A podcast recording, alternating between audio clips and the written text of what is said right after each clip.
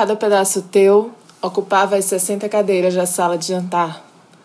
Os vazios eram grandes demais para poucos corpos, pequenos demais para os nossos corpos, e eu não te vi. Seria preciso a delicadeza de submetralhadoras Uzi chacoalhando 600 tiros por minuto nas minhas carnes. Sabe essas delicadezas? O touro mata o homem. Caro, eu não te vi. Talvez por estar vidrada no movimento constante, para dentro e para fora, nas moléculas de água de cada célula minha, de cada célula tua, na enchente que mataria todos os meus glóbulos vermelhos, amarelos, verdes, azuis, talvez pela bomba que explodiu ao lado e a fumaça de pó tingiu de neve os meus olhos.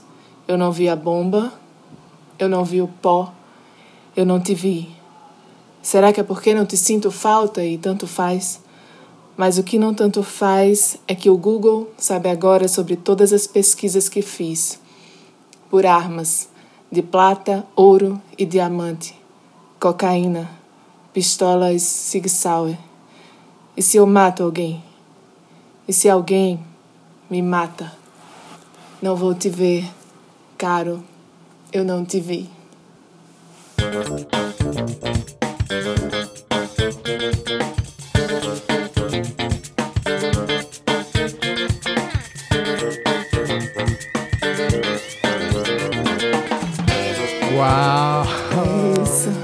Sabe que eu, eu, esse poema eu tinha escolhido também. Ah. pra ler. Eu amo esse poema, amo esse poema. É eu forte também demais. gosto dele e ele tem uma história muito engraçada. Qual é? Será que a gente conta? Não sei. Claro, se você quiser. Esse poema. É, pronto, então vamos revelar. Esse poema é para o Wagner Moura, porque eu estava dentro de uma sala pequena, assim, com ele, e eu não vi que ele estava dentro dessa sala. Aí eu falei, ai, todo mundo, quando ele saiu, todo mundo, ah, isso aqui você viu? Eu, quem? Aqui na sala? e aí eu falei, não, não é possível, gente, eu vou ter que fazer uma coisa. E ficou parecendo um, um poema de amor, né? Parece um pouco. É, exato, isso aqui é curioso. É, e eu falei, não, então vamos nessa linha do poema de amor. Aí fui lá pesquisar sobre Pablo Escobar, porque eu precisava ter algumas.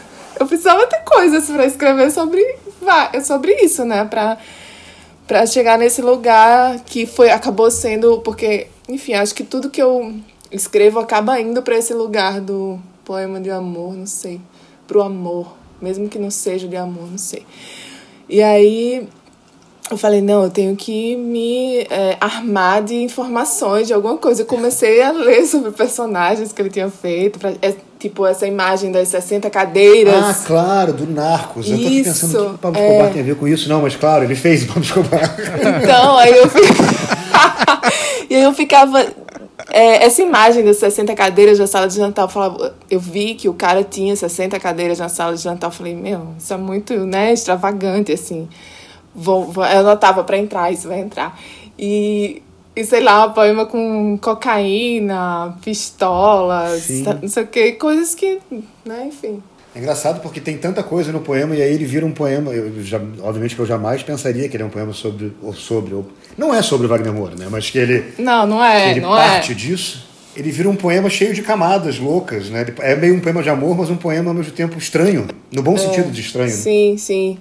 Olha só, é. Bom, vamos anunciar Ah, é que a gente já de novo começou falando. A gente tá com esse hábito, né? De não apresentar nada. Isso. Esse aqui é o episódio 12 do Fala Palavra. Estamos aqui, eu sou o Pedro Rocha, com Vitor Paiva. Quase te corrigi, achando que era o 11. Ah, tô ligado, rapaz. Você vê que Tô- eu tô, tô contando eu bem. tenho um desejo pelo erro, né? Eu Ainda falo- bem que não é o 17. Não, o 17 a gente vai pular. A gente vai ter que pular o 16. A gente, né, é, a gente faz, a gente faz 16 linha ou 16B. Não, a gente faz 16, 18, igual, É, Boa, 16, 16, igual 18. aqueles hotéis americanos malucos que não tem 13, não tem 13 terceiro andar. A gente, ou então a gente faz. Já sei o que a gente faz. A gente faz 11, 12, 13, 16, 13, 18. Pode ser também. E estamos Mas, desculpa, Eu recebendo. interrompi, Pedro. Pois é. Faz a apresentação direito. Eu, acabei- eu estraguei a sua apresentação. Vai, por Ok. favor.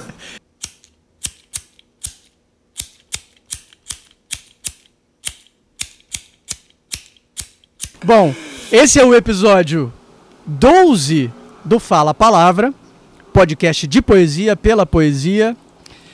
E eu sou o Pedro Rocha, estou aqui com o Vitor Paiva e hoje estamos recebendo a poeta Eveline Sim. Oi. A poeta e multiartista e grafite e, e, e como é? Ourives, não? É, é, design de joias, não sei. Como, como, como fala isso? É, é na verdade eu, eu, eu falo que é um, um trabalho meu de arte. Na verdade eu precisava ganhar uma grana com poesia. Eu falei, ah, vamos botar.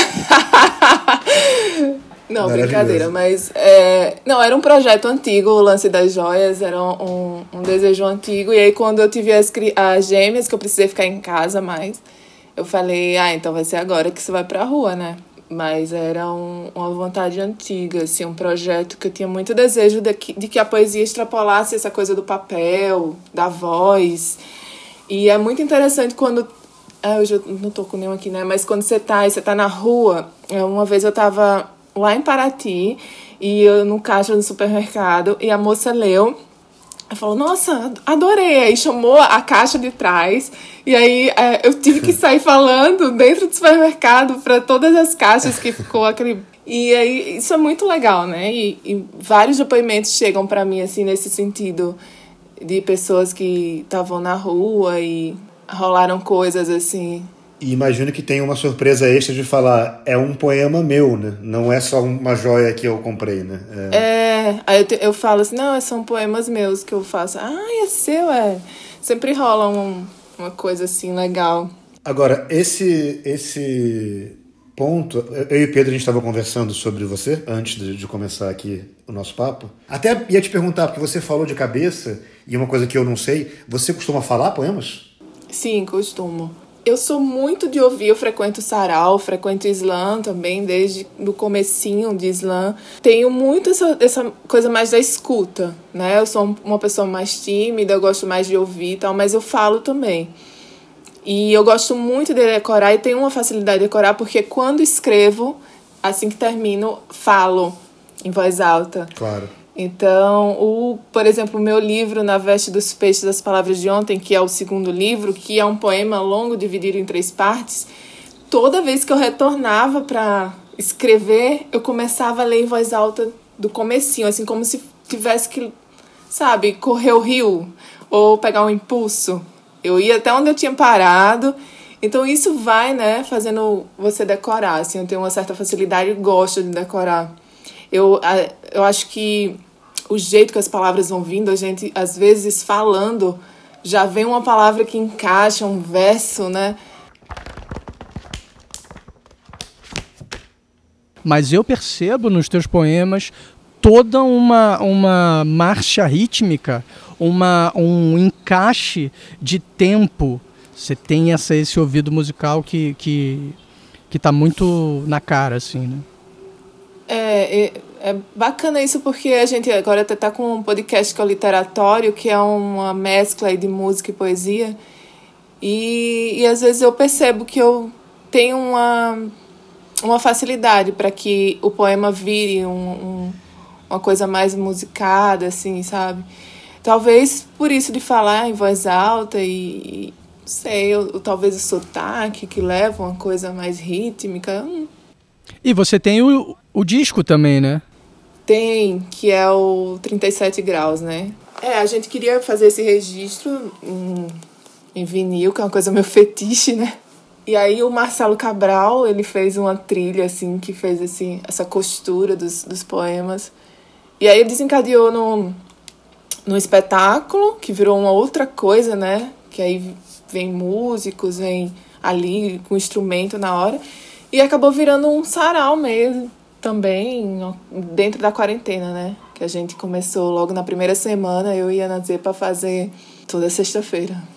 Mas a gente ficou aqui intrigados, eu e Pedro, percebendo que nessas tantas frentes que você está descrevendo, algumas delas se separam o quanto é, a poesia propriamente e as joias, então obviamente são irmãs, Uh, e ao mesmo tempo, as palavras não entram no grafite. Não. E o grafite não entra nos livros.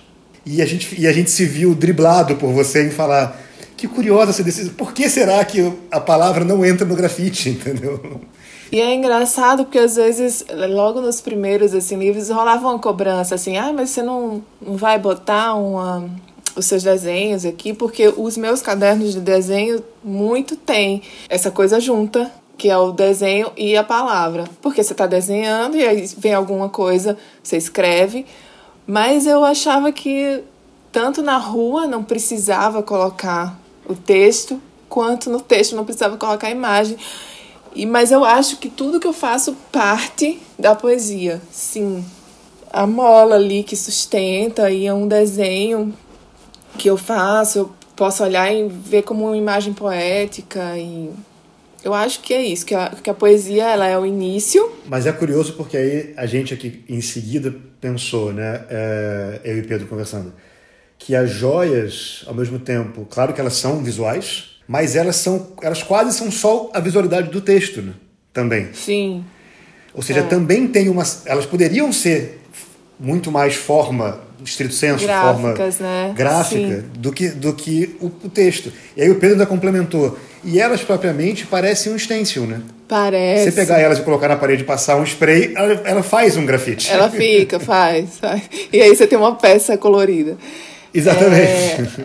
É, é então, e, e, é engraçado quando eu estou fazendo o layout, né, o design, é, tem essa preocupação da como vai se dividir, como vai ficar melhor, assim, que, né, como um, um outdoor, assim. E aí eu já até pensei em começar a fazer uma coisa meio de levar isso, esse, esse, essa estética das peças para a rua de alguma forma, sabe? Numas placas gigantes de latão, assim. Fala a palavra. Será que alguma imagem daquela fala um poema daquele. Sim. É, e aí ficamos achando que você, na verdade, é uma obra completa, toda que se que tem articulação uma com a outra. Sim, pode ser. Pode ser porque é isso que eu falei dos cadernos, né? É muito misturado. Quando, quando vai para o rascunho, é muito misturado. Mas quando vai para esses lugares, eles Cada um ganha uma vida, assim. E é engraçado porque eu acho que essa coisa de escrever na rua chama muita atenção, né? Talvez se o, graf, o grafite tivesse sempre um poema escrito, fosse um para um outro lugar, assim, que as pessoas eu percebo que gostam muito, assim, de, de frases e ver a coisa na rua, né? Que, mas eu gosto, eu gosto, gosto de tudo que tá na rua, assim, porque é, interfere na, no cotidiano das pessoas, né? Você passa todo dia naquele mesmo lugar e aquela parede é sempre branca. Aí você passa um dia e tem uma outra coisa. Agora, você, é você ao dizer isso, né, tudo, tudo parte da poesia, são, são capacidades muito diferentes, né? A capacidade gráfica e a capacidade da escrita. Capacidade é uma palavra horrorosa para dizer isso que eu estou falando, obviamente, mas, mas também tem um pouco disso. Mas me fez, me, me perguntei aqui o começo desse, desse processo. Como é que você começou a escrever poesia ou se interessar por isso e a, e a desenhar, a pintar? O que, como é que esse, de que forma isso se intercalou, enfim? Então, é, veio primeiro a escrita, né? Na verdade, eu, eu sou potiguar, nasci, me criei em Natal e é, eu estudei a vida inteira numa mesma escola que a minha professora no infantil, assim, né, de criança, ela me encontrava no fundamental, no ensino médio, então é uma professora de literatura que é muito importante nessa trajetória que assim de, de gostar de literatura, de gostar de escrever, de gostar, né, da palavra. As coisas mais antigas que eu me recordo assim de 11, 12 anos, que é aquela fase que é que né, que a gente todo mundo escreve ali alguma coisa, tentando se expressar e e o desenho veio um pouco depois. Na verdade, eu acho que a gente, todo mundo, começa desenhando, né? Verdade. E aí sim. as pessoas fa falam que quando que você vai parar de desenhar porque é coisa de criança, né? E aí tem gente que não para de desenhar. Continua, né? Não, e, e, parece, né? Uma coisa parece com a outra, porque da mesma forma que a poesia tem um quê da, da, da primeira linguagem, né? A fala que é uma fala que não necessariamente procura sentido, sentido organizado, né? Sim. O desenho da criança também tem um quê da da obra, da, da pintura, da, da loucura do pintor, né? Da pintora, do, do artista propriamente. Sim, a própria palavra, né? A criança, quando está começando a, a, aprender a escrever, ela também meio que desenha é, as claro. letras, né? E, fa e faz ao contrário, né? Ao contrário. E aí, tá tudo bem. É muito interessante isso. E aí a gente vai abandonando, né, esses lugares aí. E lá, lá em Natal, você frequentava assim algum encontro de poetas? Tinha tinha uma tinha uma ação nisso já? Lá tinha o já nos 2000 que o Daniel, Daniel Michone e o Rui Rocha, é, eles fundaram lá o Poesia Esporte Clube, que era o PEC, que era meio influenciado pelo CEP, né? Uhum. E aí rolava na Casa da Ribeira, que é um teatro um, que foi construído assim na Ribeira Antiga, na cidade antiga, né, Natal Antiga. E era muito legal. E ali já começou essa coisa de falar um pouco, mas eu sempre fui mais da escuta, viu? Embora eu goste de escrever e falar em voz alta, mas eu sempre talvez um pouco a timidez, né? Que às vezes nem é timidez, né? É um lugar que você acha que não é teu, né? começando a perceber um pouco assim também o que é timidez e o que é aquele lugar que você acha que não é, não é teu ainda, né? É, é ainda conquistar uma coisa, né? Não que esteja certo, mas é. interessante. Preciso de um convite. Preciso de um convite. Para é, certos é, espaços. É, pode ser. É. Eu lembro uma vez que, nossa, o Guilherme Zarros, encontrei ele aqui num bar e ele, e ele, tipo, provocando todo mundo. Se você vai falar, você vai falar. E ele, tipo, você vai falar. Eu falei, não, cara, eu não quero falar, não vou falar nada. Ele, não, você tem que falar. Meu Deus do céu. Que isso? Que... Não, eu não, não, não vou falar, eu quero só ficar ouvindo. E ele, daquela provocação, Sim. aquela coisa ali né? E tirando do, do, do, seu lugar de conforto, porque eu sempre fiquei muito bem, estou é, ouvindo e tá tranquilo. E aí quando alguém te provoca, não, você vai, você vai. E eu, nossa, você fica, né, aquela angústia. Assim. E você falou? Eu nem eu acho que eu falei, eu não lembro. Eu acho que eu devo ter falado. Eu também tenho uma dificuldade de dizer não, né? Conhecendo os árvores, eu diria que ele não que, que ele não desistiria de quem falou que não ia falar. Que ele entendeu? não desistiu, é, eu acho que sim. Ele não desistiu de mim.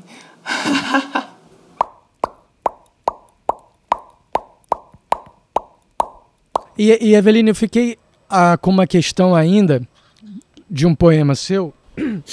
com uma questão é muito bom, né? Fiquei com uma questão, tô com uma dúvida sobre é. Não, eu fiquei. É. a minha dúvida, não, a minha viagem. Tem um poema seu que acho que é do fevereiro, que é um poema curtinho, que você fala.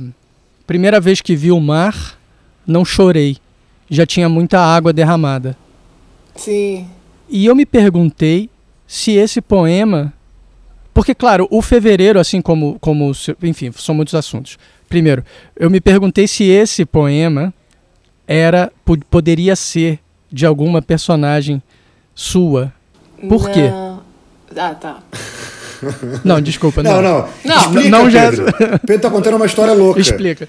A pergunta do Pedro foi mais simples do que isso. A pergunta do Pedro foi: como é que uma pessoa que nasceu e cresceu em Natal demorou para ver o mar? Ah, sim, tinha isso, claro, claro. Eu preciso andar com o Pedro para explicar para as pessoas, gente, peraí, o que ele está querendo dizer? o que ele está pensando é isso. Ai, gente, mas é exatamente isso, gente. Eu era uma bebê de dias e eu fui pro mar. Eu tenho uma foto com meu pai no mar e eu muito tranquila, é muito. É sobre esse lugar. Não, é porque essa, essa coisa de a primeira vez que vê o mar, é, tenho pessoas íntimas que eu conheço e, e que me contam da primeira vez que viram o mar, porque moravam em cidades longe Sim. do mar. Sim. Mas você quando diz Natal, porra, puta marzão incrível, tipo, né? Mas, mas ficou muito isso desse lugar mesmo, de algumas pessoas que eu vi, assim, a gente às vezes vê muita matéria, né, de pessoas que nasceram num que nunca não imagina nem como é o mar. E eu ficava com isso na minha cabeça. Mas, gente, desde que eu nasci, eu, eu, vejo o mar. Como que é ver o mar pela primeira vez? Deve ser uma coisa muito maluca. De né? Fato. Chegar de frente para aquilo ali, você fala. Deve ser uma sensação incrível você fazer isso com 80 anos, imagina. Sim. Deve ser assim como é. nascer de novo.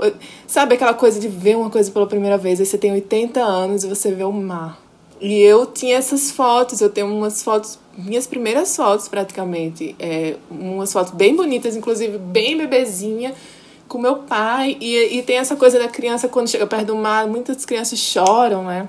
E eu tava muito tranquila nesse, nesse aconchego, assim, de pai e de mar. É, bom, o poema é muito bonito, né? A, a, a solução que você encontra para essa sentimentalidade é, é linda, mas a gente falando antes do primeiro, do primeiro poema que você falou, e você revelando aqui esse making off dele, e aí obviamente que ele ganha um sentido que ele jamais apareceria. Esse poema até, é, o poema do mar poderia ser um pouquinho mais literal, mas é incrível que é uma coisa que a gente tem falado aqui também no podcast sobre o, procedimento da feitura do poema, né? ou do nascimento do poema, né?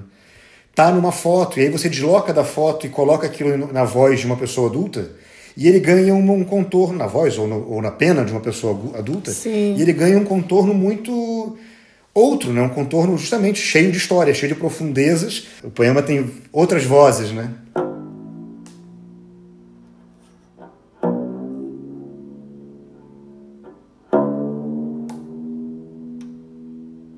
Trago num vidro o mar que nunca habitei. Corais se abrem em riso, talvez exagere no sal, no sol que sobe minhas pernas e arde entre a nuca e a tarde. Pelas ondas sou jogada junto às fotografias de quando fui peixe. Sorrateira e lúcida a lustrar os dentes de um tubarão.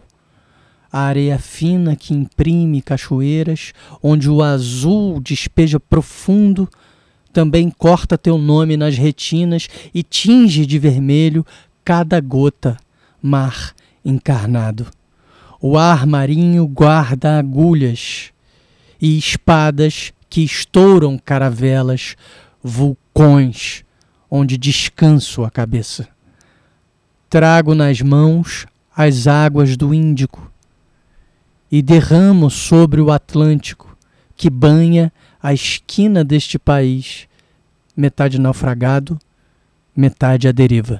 Fala, fala, palavra, palavra. Na minha cabeça tá uma coisa lógica e muito nítida, sabe? Quando eu tô construindo as coisas e tal. E ele fala também de, de pa parece artes plásticas, né? Porque essa coisa do, do, do mar no, no vidro.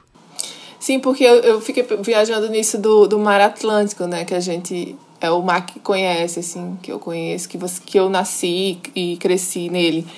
E aí eu falei, quero ir num mar que eu nunca fui. Fiquei viajando nisso.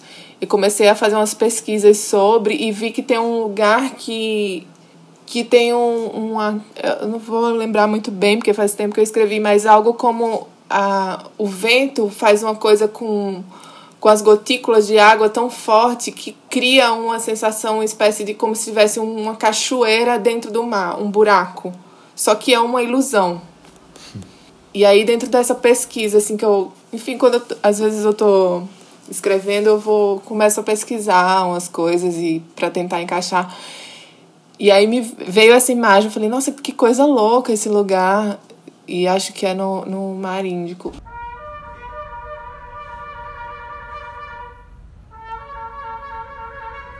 Que barato isso que se contou agora. Porque eu também sou assim. É, e, e, e, nem todo mundo é. Já conversei isso com outras pessoas. Tipo, ah, eu começo a escrever e eu vou pesquisar, vou me aprofundar. Abro, abro enciclopédia. Eu também, eu também faço super isso. Eu tenho, eu tenho, uma, eu tenho uma, um dicionário enciclopédia que era da minha avó. É o Lelo, em dois eu tomos. Eu tenho um Lelo também. Eu, eu tenho muito. um Lelo aqui. é, olha. Mas o meu Lelo, ele, ele participou de uma exposição que o tema era ego.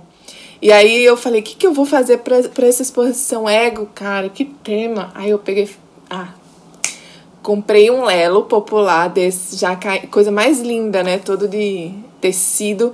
E risquei o dicionário inteiro de preto até a palavra eu. Então aí eu falei, esse tá pronto aí era foi um trabalho de uma exposição por isso que eu tenho ele aqui mas ele tá invalidado até a palavra eu.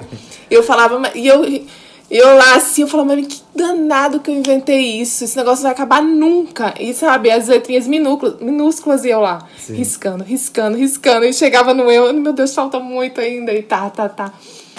Mas aí quando eu terminei, eu falei, nossa, adorei, guardo ele ali, mas ele tá invalidado até o eu. Eu gosto, eu gosto muito de fazer essas pesquisas. Nem tudo é assim. É um poema, não são todos. Muitos já vêm assim de cara. E ou eu fico ali só. Vamos aqui, vamos me concentrar nessas, né, nesses acontecimentos, no que eu vi aqui nessa situação, vou me concentrar aqui. E às vezes não, às vezes me, me provoca essas pesquisas assim que eu adoro, que é uma forma de, de conhecer outras coisas, né? De buscar mais conhecimento, eu gosto. O seu próprio poema, né? Seu próprio poema também te desloca. Você, você, ele faz É. isso com você, né? É o que eu sinto. E essa coisa de dicionário é maravilhoso. Tipo, essa palavra aqui, não, essa palavra aqui, essa, esse, esse verso pode ter uma palavra muito melhor, né? Vamos lá, vamos buscar uma palavra mais legal aqui. Não, e sabe que já me aconteceu, é, é- é mais raro, mas já me aconteceu o contrário, de eu escrever uma palavra e pensar, que palavra é essa? E vou procurar no dicionário para descobrir o que, que eu escrevi. Ficou tão bem aqui, né? Mas deitou tão bem É. aqui. Eu queria tanto essa palavra, mas o que, que ela quer dizer? Aí você muda todo o resto do é poema pra encaixar no contexto. E essa coisa da pesquisa, eu achei muito interessante, porque é como também se o, o seu próprio poema tivesse coisas que você não sabe, né? Ele tá te mostrando uma coisa que você não necessariamente conhece, apesar de ser você escrevendo, né? Sim. E é, é louco isso. Eu acho, e é, é como se fosse assim, tivesse uma outra roupa, né? Tivesse no papel, sei lá, nu, ou com uma roupa qualquer, e, e quando você fala, ele ganha um outro lugar. E é engraçado também ouvir na voz de outras pessoas. É outra coisa. Claro. Às vezes você escuta alguém, alguém lendo assim, você fala, meu Deus, eu jamais veria esse poema assim, né? Esse não é o meu Você poema. coloca um- uma frase de um, né, uma vírgula num outro lugar, ou assim, uma pausa num lugar assim que você jamais. se- às vezes eu vou até no, no Sim. livro ver, não, peraí, deixa eu só ver se essa pausa tava ali naquele lugar. e é muito legal porque às vezes parece que o poema nem é mais seu, já é da pessoa lá. Eu devia aproveitar essa deixa para ler um poema seu. Mas eu, eu vou aproveitar. Mas eu queria só fazer um- uma colocação antes. Outra coisa que a gente estava falando, eu e Pedro, antes de começar, é o quanto o corpo me parece ser um tema seu, Muito. recorrente. Muito. E de tal forma que eu, eu peguei todos os seus livros que, que eu estava aqui e olhei e pensei, quase todos os poemas, e não é exagero, realmente poucos não falam de corpo ou não usam a palavra corpo.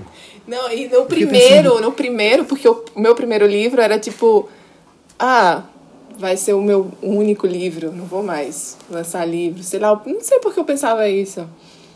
Tinha essa coisa do, acho que ainda do, da, do, da imagem do livro ser um, um objeto difícil, né? De, de acesso, de, enfim, de existir, assim.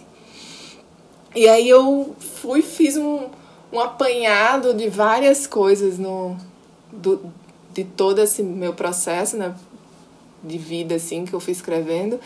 E aí, realmente, no Devolve Maladinho tem muito corpo. Eu fico olhando assim, mas jamais eu escreveria esse aqui assim, eu escreveria assim. Mas é um dos meus livros que as pessoas mais gostam e, e é um, e ele vendeu bastante, assim, dentro de- dessa coisa de ser independente. E eu tenho muito carinho por ele, mas eu acho que ele tem várias coisas que eu escreveria hoje de forma totalmente diferente. Mas ele tem muito corpo. Não, e tem uma coisa incrível que é volta e meia o corpo, ou às vezes o, o poema é sobre outra coisa, mas aí vai ter uma orelha, uma perna, Sim. uma parte do corpo. E eu, e eu fiquei fascinado um pouco com isso. Se, assim, é um, um objeto poético. A impressão que eu fiquei é como se fosse um objeto que você ficasse vira do avesso, puxa pra cá, procurando no corpo onde mais tem um poema, sabe? Abre a perna, fecha a perna, vê o pé. Isso traz muito grafite, né? Porque as minhas personagens, elas são assim, não tem, não tem braço, ou só o pé tá sozinho, aí não tem cabeça, é só o pescoço. Sei lá, tem uma mutilação, assim. No labirinto que a gente ficou antes, eu e Pedro falando, é o texto que não entra no, no grafite, eu pensei, o corpo tá no poema, tá no grafite, não tá na joia. Tipo, sabe assim, a gente ficou. Mas é porque a joia vai no corpo, ela tá no Claro! peito. Merda. Ah, gente! É tudo um grande poema. Tudo conectado. Tá tudo solucionado. É tudo um grande poema. Que demais, que demais. Quer virar um desenho da Eveline? Bota uma joia no pescoço. Quer virar um poema de Eveline? Bota uma joia no pescoço.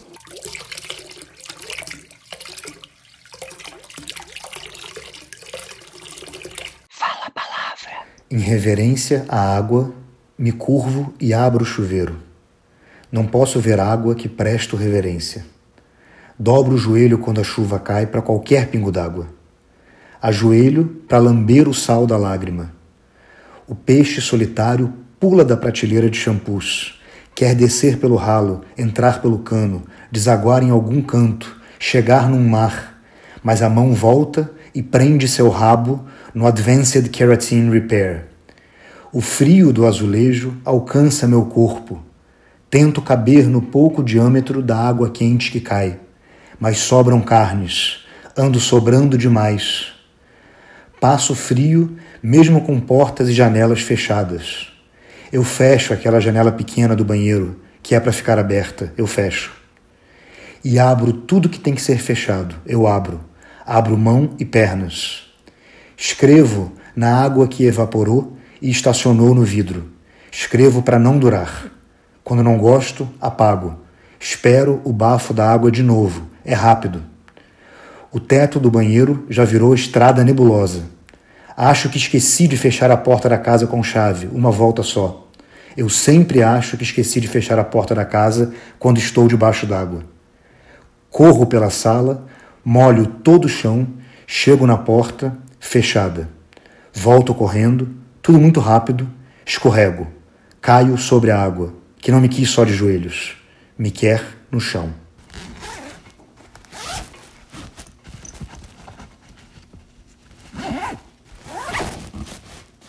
Nossa, esse é lindo demais esse poema, cara. E tem alguma coisa nele que ele me desconcerta. Eu, eu Esse fico... poema é lindo demais. Juro. Que legal. Eu não sei se eu me vejo nele, se eu, se eu não entendo ele.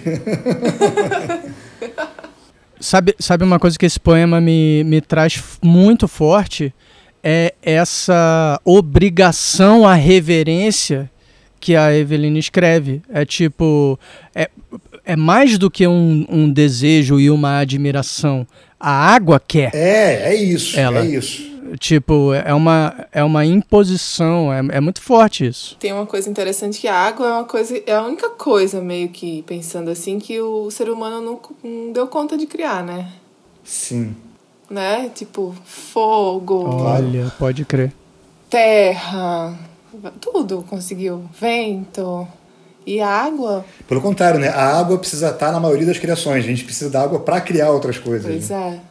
E, e sabe que esse detalhe do poema, quando você fala das chaves, tem essa coisa de que você está completamente é, é, num universo imersa na água e tudo, não sei o que lá, e de repente vem a sua vida cotidiana é, é, é, fo- atravessando o poema, que você fala, meu Deus, eu tenho que sair daqui, como, como se, se a- o som das, da chave fosse a, a sua vontade de, a- de respirar, ou a minha vontade enquanto leitor de respirar a- Aham. oxigênio que, não, que eu não alcanço na água.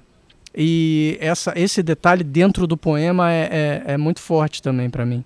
Não, total. E ele tem uma, uma virtude, ele é todo visível, cinematográfico, e no entanto, Sim. através dessa narração, você faz a, a metáfora transformadora do final do poema. Uhum. A personagem do poema cai e, e, e assim vem a metáfora. né? É lindo isso. Sim. Ele é muito, muito forte mesmo. Cara, posso, posso tentar ler um outro poema que a gente falou aqui da metáfora? Olha só, é um poema é, curtinho e que ele me traz esse espanto com a escrita da Eveline do jeito que ela coloca determinadas imagens.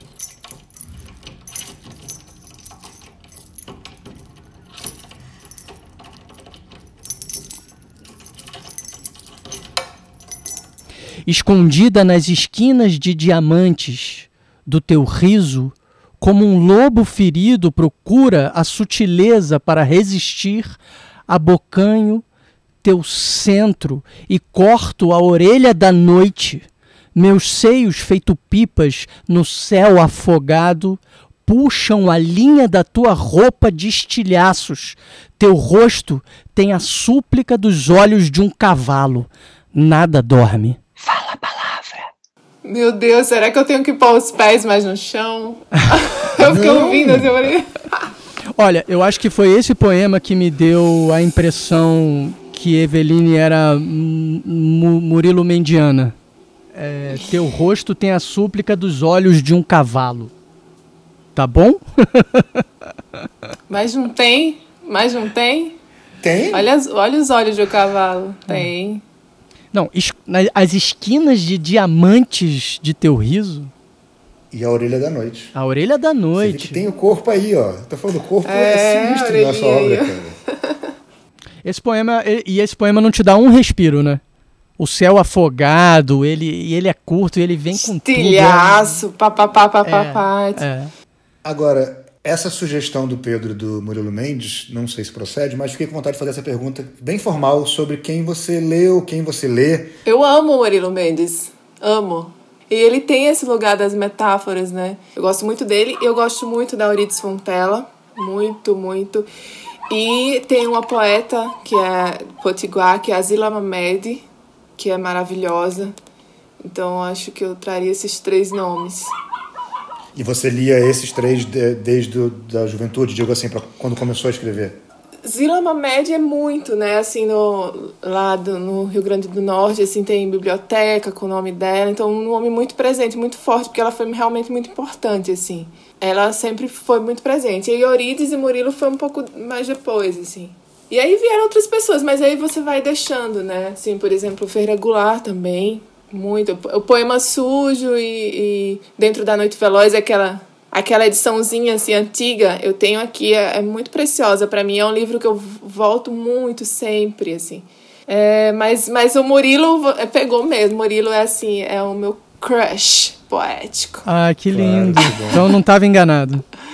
Não, ele é forte mesmo. Eu acho importante dizer, nem tinha pensado em dizer isso, mas, mas isso me ocorreu agora quando o Vitor fez essa pergunta, que assistindo as, uh, as lives que você estava fazendo com a Ana Zepa, eu, através das suas lives, eu descobri vários poetas e várias poetas que eu não conhecia, porque vocês liam uma multidão, a vastidão de gente, gente que eu não conhecia. Você é, esse essa coisa das, dos encontros da, na pandemia foram incríveis porque proporcionou essa coisa de estudar de novo, né? Coisas que você não via há muito tempo, você resgatar assim, voltar para esses livros, assim, foi muito bom. Foi um processo de estudar de novo, assim.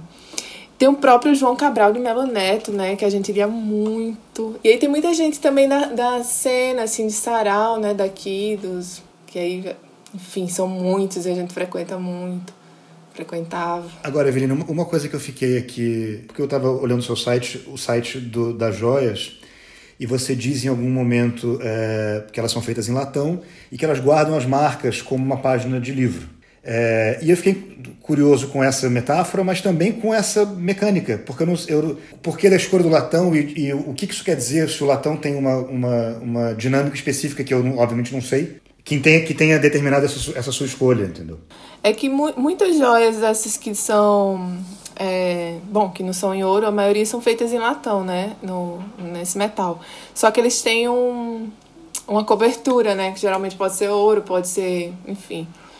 E aí eu fiz em latão estado bruto, que você vai usando e conforme o corpo da pessoa, se for uma pessoa que sua de um jeito, que frequenta alguns lugares, ele, ele envelhece de uma forma diferente. Sim. E aí por isso que eu fiz essa metáfora com o livro, né? Que você pega esses livros claro. que você chega e tá com uma mancha de um jeito, os livros mais antigos totalmente escuro assim. E aí eu quis fazer esse, essa brincadeira com eles. E é engraçado porque muita gente manda para mim, fala, ó, oh, como tá o meu? Eu falo, nossa, tá envelhecendo lindo. E ao mesmo tempo você pode acabar com tudo se você quiser, né? Porque você pode limpar com. Tem uns materiais que você pode limpar e aí ele fica de novo brilhante e tal. Mas você, como, como autora desse, dessa página, incentiva que deixe a marca, né? Imagino. É, eu deixo, eu, eu coloco no texto, né? E vai imprimindo realmente as sensações de corpo de cada um. É lindo porque ele fica vivo, né? Você falou essa relação com o livro. Acontece às vezes você pegar um livro que você gosta muito, para mim comigo acontece, imagino que acontece com vocês. Aí você abre, ele está anos na prateleira e ele envelheceu. E você fala, putz, meu livro ficou amarelo. Tudo bem. É, eu gosto muito de livro velho. Acho muito bonito. É, eu adoro também. Tem essa, é quase um relógio, né? Você fala, ah, é. os anos se passaram, olha só. Eu, quando, quando peguei meu primeiro livro, depois de um tempão, que abri ele e ele estava velho, eu falei, uau, agora sim. sim. Pronto, o livro do Pedro é um dos que. Eu falei, ó, oh, Pedro talvez... tá faz tempo aqui, ó.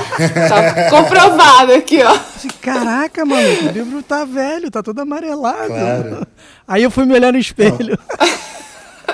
Não, e o grafite também tem um pouco isso, né? O grafite na rua, ele tá sempre sujeito a ser coberto por alguma coisa. Já ou... era. É uma coisa assim que você terminou, você dá, tira foto das costas e adeus. É, eu só tenho um grafite que eu sou apegada aqui. Não, tenho dois. O do prédio lá da Marginal TT e um aqui perto da minha casa, que é o que eu passo, né, praticamente sempre em frente. E aí um dia eu passando, tava cheio de desenho, assim, embaixo de criança, muito lindo, de giz. Hum, muito fofo. Massa. Eu falei, ah, assim pode. E Eveline, tinha uma pergunta para te fazer sobre isso também, que é: existe uma diferença de sensação quando você faz um grafite encomendado ou permitido? Ou, ou e, e, quando você faz um simplesmente porque você escolheu aquele lugar, se sente diferente ou, ou, ou é a mesma ou, ou, ou não é, é trabalho igual? Não, é diferente. Por exemplo, encomendado eu sempre coloco que é pelo menos meu trabalho, né? Uhum. Assim, ó. É, mas geralmente você quer ver o desenho. É muito diferente de você chegar e você, às vezes, você dá de cara com o muro e a partir desse muro é, vai vir alguma coisa, né? Ou às vezes você começa, olha para o muro, olha para o caderno, eu tenho um caderno de desenho, eu gosto, e aí você ah, eu acho que aqui cabe isso. E as coisas vão se transformando também conforme você tá riscando, começa a pintar, vai surgindo outras coisas ali, né? E é muito mais legal. E a coisa do proibido é mais. É, é, tem a velocidade, né? E aí também Sim. dá um outro lugar pro, pro, pro trabalho, assim. Você tem que terminar rápido. São três momentos, assim, diferentes. Para mim, tudo é o meu trabalho, assim, sabe? Eu tenho um carinho especial por todos que eu faço. Mas, assim, eu não sou apegada, eu tenho um apego só a esses dois que eu tô falando. O prédio que ele fez, o ano passado, ele fez, ele vai fazer 11 anos já, esse prédio. E foi o primeiro, um dos primeiros prédios, assim, aqui em São Paulo, sabe? Não tinha. Ah, hoje tá um boom, né? Assim, muitos prédios pintados. Mas esse foi um dos primeiros ali na Marginal ter um conjunto desses habitacionais Piqueri são quatro fachadas viradas para marginal, TT. Quase não tinha nenhum prédio pintado e então foi muito especial, um trabalho muito grande, de físico mesmo assim. Era assim um esgotamento físico, assim, você vê o, o limite do corpo assim. Eu gosto um pouco também desse lugar do de até o, o, onde o, o, seu corpo vai, sabe? O lance do corpo de novo. É incrível. É, eu gosto disso, assim, de sentir isso, do, do limite, assim. Eu era também 11 anos, mais, 11 anos mais nova, né? Mas foi bem legal, foi um processo legal porque a gente criou uma relação, né, com, com a galera da comunidade lá. A gente ficou um mês indo lá. Então foi bem legal. Foi um trabalho que eu tenho muito carinho. Você falou essa coisa da, de olhar a, a parede. Né? A parede pedir um, um, um grafite. E eu estava justamente antes da gente começar aqui assistindo, você deve ter visto um, um vídeo que tem no YouTube, Paulo Leminski falando sobre grafite. Você não pode escrever em folhas, você não pode escrever em florestas, você só pode escrever em paredes. Quer dizer, só na cidade que a parede e a página criam aquela estranha ambiguidade. Eu até hoje, aquela parede branca, essa aqui, dá uma hora qualquer eu acerto ela, um spray. Eu cheguei a desenvolver uma verdadeira neurose por parede branca, não suporto mais um desperdício. Uma ideia pode estar gritando ali agora, daquela besteira daquele branco, como se fosse uma tela antes do filme começar. Então, essa experiência do grafite é uma experiência expressional violenta. Agora eu vou me denunciar. Espero que não seja na casa da tia de nenhuma de vocês, coisa desse tipo. Uma que é, era, sentado não tem sentido é meu. Eu trabalhava numa agência de propaganda onde queriam que eu passasse o dia inteiro sentado. Então eu peguei um spray e fui bem na frente, tinha um muro ali que era um tesão. E escrever sentado não tem sentido, então todo mundo era obrigado a chegar no dia e ver o que eu pensava daquele sentado, né? Agora, como a gente falou antes, ele está falando de frase, né? E, e, a gente, as cidades grandes todas têm muita tradição de pichação, de seja um nome, Sim. seja uma palavra, seja uma frase. Você se relaciona com isso? Qual é o seu interesse por isso? O que, que você acha de, dessa diferença, vamos dizer, entre grafite e pichação? Não, acho pichação incrível. É bem o que é o grafite mesmo, né? A coisa do proibido, do feito sem claro. autorização, da expressão de um lugar, né? Da, das pessoas que precisam ali se colocarem, né? Se, dizerem que estão ali, né? Estamos aqui. Eu acho incrível, acho que é uma coisa bem assim uma marca muito forte de São Paulo. E é uma coisa que você ultrapassa também esse lugar do corpo, do limite, da coragem, né? é, incrível. isso é incrível, né? Isso é uma, é, é, essas duas narrativas corporais são muito incríveis, né? Olhar o, graf, o grafite, desenho grande, e falar, caramba, uma pessoa, ou um grupo de pessoas, enfim, mas tem uma, um, um gestual, e o, a pichação, né, tem muito recorrentemente essa coisa de eu lembro de uma vez nos anos 90 que alguém pichou o relógio da Central do Brasil aqui no Rio. Como é que a pessoa chegou? Eu sempre olho e falo, como é que a pessoa chegou Sim. até lá? Eu não estou falando só sobre coragem, não. Como de fato do caminho, né? Ali? É, exato, eu, também, eu também me pergunto muitas vezes assim. E a tipologia também nem se fala, que é incrível. A tipologia é o máximo, é, é o máximo. É, é incrível. Domingos Guimarães que foi chamado uma vez para tinha, um, tinha um debate na rádio e, e alguém precisava e eles tinham a ideia, será que tem alguém para defender a pichação? E o Domingos falou, eu, e foi lá e dizer, dizer que era. dizer que era. É, é, acho que ele disse mil coisas, mas acho que uma fala foi que é, é pintura rupestre contemporânea. Olha que máximo. Não, e, e às vezes você tá pintando, as pessoas vêm, né? Porque tem essa coisa da criminalização, né? Do, do, preconceito, tudo. As pessoas falam, ah, isso sim, isso que você tá fazendo sim, um desenho sim. colorido, né? Isso sim. Eu falo, ah, pelo amor de Deus. Pelo amor sabe, de Deus. Sabe lá, sabe lá o que é, tá falando? Não, Eu tô com um livro novo, assim, meio que. Enfim, ele estava participando do concurso da Toca do Marcelino. E ele foi um dos finalistas, e é um livro sobre a velhice, que traz uma coisa mais de prosa, enfim, mas. Enfim, eu queria ler um dos capítulos dos. Opa, claro. lindo. Mas antes, vamos só te agradecer muitíssimo, Eveline. Foi demais, muitas universos, muitas coisas interessantes. Muito seu, lindo. seu trabalho é incrível. Eu adorei a conversa, gente. Foi muito gostoso conversar com vocês. Eu nem tava muito bem, assim, tava meio para baixo, mas eu Fiquei muito feliz, foi uma sessão de terapia. que bom. Que bom, que maravilha, cara. Eu amei a conversa também e, e, e a gente está falando de fazer com você desde que a gente começou, né? A gente, a é, gente já, é, já falou teu nome. Seja bem-vinda, volte sempre e que bom, a gente ficamos muito felizes. Obrigada, vida longa também ao podcast, acho incrível. E vamos lá.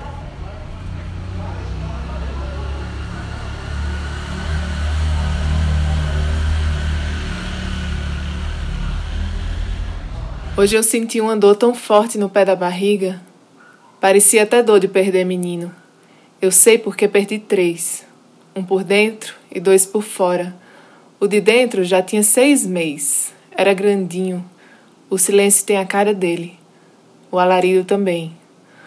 Os outros dois nasceram, uma menina e um menino. Chegaram até a andar, mas a dor da morte deles também aponta no pé da barriga. Diz que morreram de gasto, não sei bem não. Tá vendo essas veias? Parecem montanhas, né? Na pele do tempo. Isso aqui guarda meu jeito de pisar na terra. Lentamente me esgueirar atrás de uma galinha para dormir no balaio. No outro dia virar sangue, sangue que crescia toda a família, e um pouquinho para alimentar o barro. Eu acho que ela já sabia da morte quando ia para debaixo do balaio. Bicho sabe quando vai morrer. No outro dia, bem cedo, eu já pegava a galinha, prendia com os pés as asas. Todo domingo, meus pés ganhavam asas. Aí raspava um pouquinho da pena do pescoço para acomodar melhor o corte. Depois de aparar todo o sangue num prato, a gente escalda ela na água quente. Aí você consegue puxar as penas. Quando tiro, tira tudo, queima um papel e passa ela por cima do fogo para tirar os canhão. Aí depois é só abrir e ir limpando. Tem que ter cuidado, cuidado para não estourar o fel. Tá vendo essas geminhas? Foi com esse sangue que crescia as crianças.